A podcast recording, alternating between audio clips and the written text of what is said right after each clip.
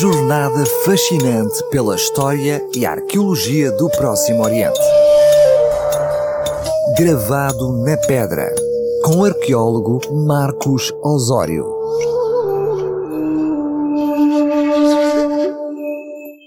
Estamos de volta a esta edição especial de setembro, que versa temas históricos e arqueológicos sobre a cidade de Roma, onde vou apresentar agora uma das mais famosas vias romanas que pude visitar, a Via Ápia. Esta estrada, que ainda apresenta troços de calçada preservados, constitui o exemplo perfeito da manifestação da engenharia romana no tocante à abertura de vias de comunicação. Detentores de destreza singular na construção de uma extensa rede viária, os romanos já se tinham expandido por todo o território itálico no período da República. E pouco tempo depois, as suas estradas conectavam Roma com as fronteiras do seu domínio seja na direção ocidental alcançando a Península Ibérica, seja para o Oriente, estendendo-se até à Mesopotâmia, abarcando um total de cerca de 80 mil quilómetros de estradas.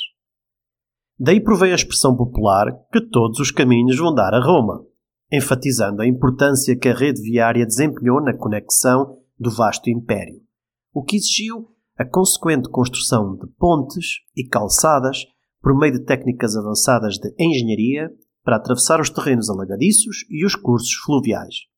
Estas estradas eram assinaladas também por diversas colunas monolíticas de pedra, erguidas ao longo do percurso, de milha em milha, denominadas como miliários, que indicavam ao viajante a distância no trajeto, bem como identificavam o imperador responsável pelo financiamento da construção da via. A Via Ápia foi uma das primeiras estradas a ser aberta, em 312 a.C., durante a antiga República, sendo batizado em homenagem ao censor romano Apio Cláudio Secus, responsável pelo começo da sua construção. Este troço inicial foi concebido com a finalidade de estabelecer uma ligação militar eficiente entre a cidade de Roma e Capua, perto de Nápoles, durante o período das guerras samnitas, e aí desempenhou um papel crucial na expansão de Roma para o sul de Itália. Estendendo-se ao longo de 212 km, esta primeira secção da via visava facilitar o deslocamento das tropas romanas e o transporte de mantimentos ao exército.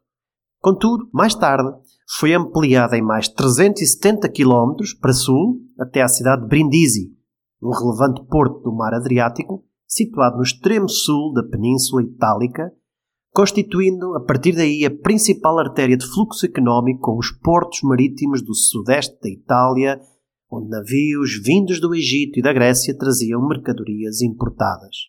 A estrada ficou imortalizada pelo poeta clássico Estácio, no século I d.C., como alongaram territur regina viarum, ou seja, a rainha das estradas de longa distância, destacando a grandeza e a importância dessa via romana. Além da Via Ápia, existiam outras importantes estradas romanas, como a Via Flamínia, a Via Salaria, que conectavam Roma com a costa leste da Itália.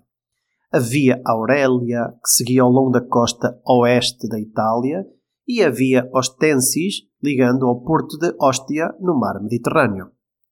A estrada original ganhou notoriedade pela durabilidade e pelas soluções de engenharia avançada empregues. A sua construção primou pela excelência ao recorrer a materiais da mais alta qualidade, sendo a primeira a usar a técnica revolucionária de unir as grandes lajes de pedra com opus cementicium, uma argamassa à base de cal. Tal procedimento permitiu aos engenheiros conceber uma superfície viária dotada de estabilidade e longevidade ímpares. Procópio de Cesareia, um historiador bizantino do século VI, na sua obra intitulada De Edificis, elogiou esta construção viária, referindo que a superfície era tão lisa que não se conseguia distinguir as juntas das pedras e que estas encaixavam tão bem que pareciam ter crescido juntas no local. A estrada tinha em média 6 metros de largura e era mais côncava ao centro, a fim de facilitar uma boa drenagem da água. Tinha igualmente valas laterais de escoamento das águas, protegidas por muros baixos de contenção. A Via Ápia e outros troços consideráveis de estradas que uniam Roma às restantes cidades itálicas apresentavam túmulos e mausoléus monumentais, individuais ou familiares, a ladear a via. A legislação romana proibia o enterramento dentro das cidades. E por isso, nos primeiros quilómetros fora dos limites urbanos, estas vias acabavam por ser locais privilegiados para o enterramento de figuras notáveis da sociedade romana, enterradas em construções tumulares monumentais, na berma da estrada, em áreas elevadas e visíveis, muitas vezes decoradas com estátuas e outros ornamentos. Estes túmulos custavam fortunas a construir, enquanto que abrir um sepulcro nas catacumbas era claramente mais barato. Deste modo, como veremos na próxima crónica, numerosas catacumbas foram sendo abertas nas proximidades desses mesmos eixos viários, como as de São Sebastião e de São Calixto, na Via Ápia, ou as catacumbas de Priscila, na Via Salária, a nordeste, abrigando os restos mortais dos primeiros mártires cristãos. A estrada era também usada para fins propagandísticos, durante as chamadas procissões triunfais, onde generais vitoriosos e seus exércitos marchavam de volta a Roma para celebrar as suas conquistas, trazendo como troféus os produtos saqueados e os generais prisioneiros das tribos conquistadas, como vimos na crónica anterior. Mas em 71 a.C., esta estrada foi palco de outro evento mediático. No decurso de uma enorme rebelião de escravos, comandada pelo ex-gladiador Espartaco, que combateu o exército romano durante mais de dois anos. Enquanto tentava escapar para o porto de Brindisi, legiões foram trazidas do exterior e Espartaco foi apanhado numa armadilha na região da Apulia, sendo preso pelo comandante do exército, Marco Licínio Crasso.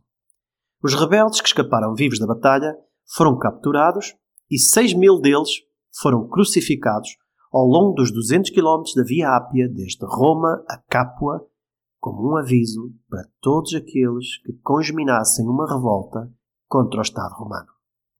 A rede viária era importante para promover a romanização das terras mais afastadas da capital e conectar entre si os locais mais recônditos do Império, servindo de canal de informação e intercâmbio cultural, que gradualmente foi moldando o Império.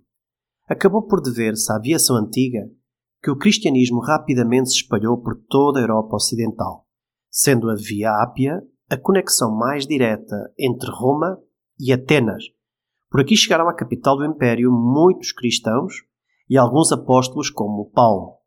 É importante observar que as informações sobre as viagens de Paulo e Pedro a Roma são baseadas principalmente em tradições orais cristãs, que não podem ser confirmadas, e não existem registros arqueológicos detalhados ou documentação antiga que descreva precisamente a sua viagem.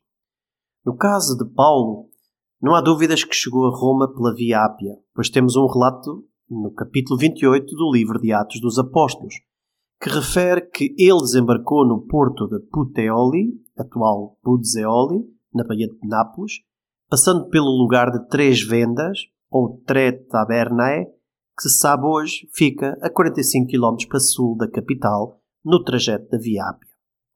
Há uma outra tradição que pude constatar na visita a Roma, de que o apóstolo Pedro também percorreu a Via Ápia em Roma no tempo do imperador Nero, quando, decidido a escapar da perseguição que este tinha entretanto encetado, deixando a cidade em fuga com destino aos portos do sul, através desta estrada, encontrou no caminho, a poucos quilómetros da cidade, Jesus Cristo. E nesse encontro, Pedro pergunta-lhe: Quo vadis, Domine? Que em latim significa: Para onde vais, Senhor? Em resposta, Jesus Cristo disse-lhe que ia para Roma para ser crucificado novamente ao lado de Pedro e dos mártires cristãos. O suposto encontro com Jesus na Via Ápia terá tido um impacto profundo em Pedro, fazendo com que ele retornasse a Roma para enfrentar o seu martírio com coragem. O que é certo é que ainda hoje se mostram na Chiesa del Domine Quo Vadis as pegadas deixadas por Pedro marcadas na laje da calçada da Via Ápia.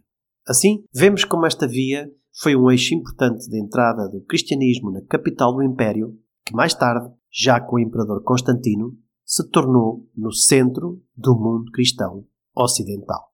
Não perca a continuação desta edição especial de Gravado na Pedra, focado na cidade de Roma, onde abordaremos a seguir um tipo de enterramento subterrâneo ao longo das principais estradas de Roma, chamado catacumbas, apenas possível graças às características macias da rocha vulcânica do subsolo de Roma, onde o passado não se apagou, mas permaneceu, bem escavado na pedra.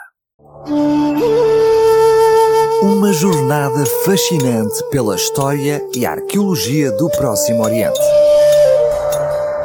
Gravado na pedra, com o arqueólogo Marcos Osório.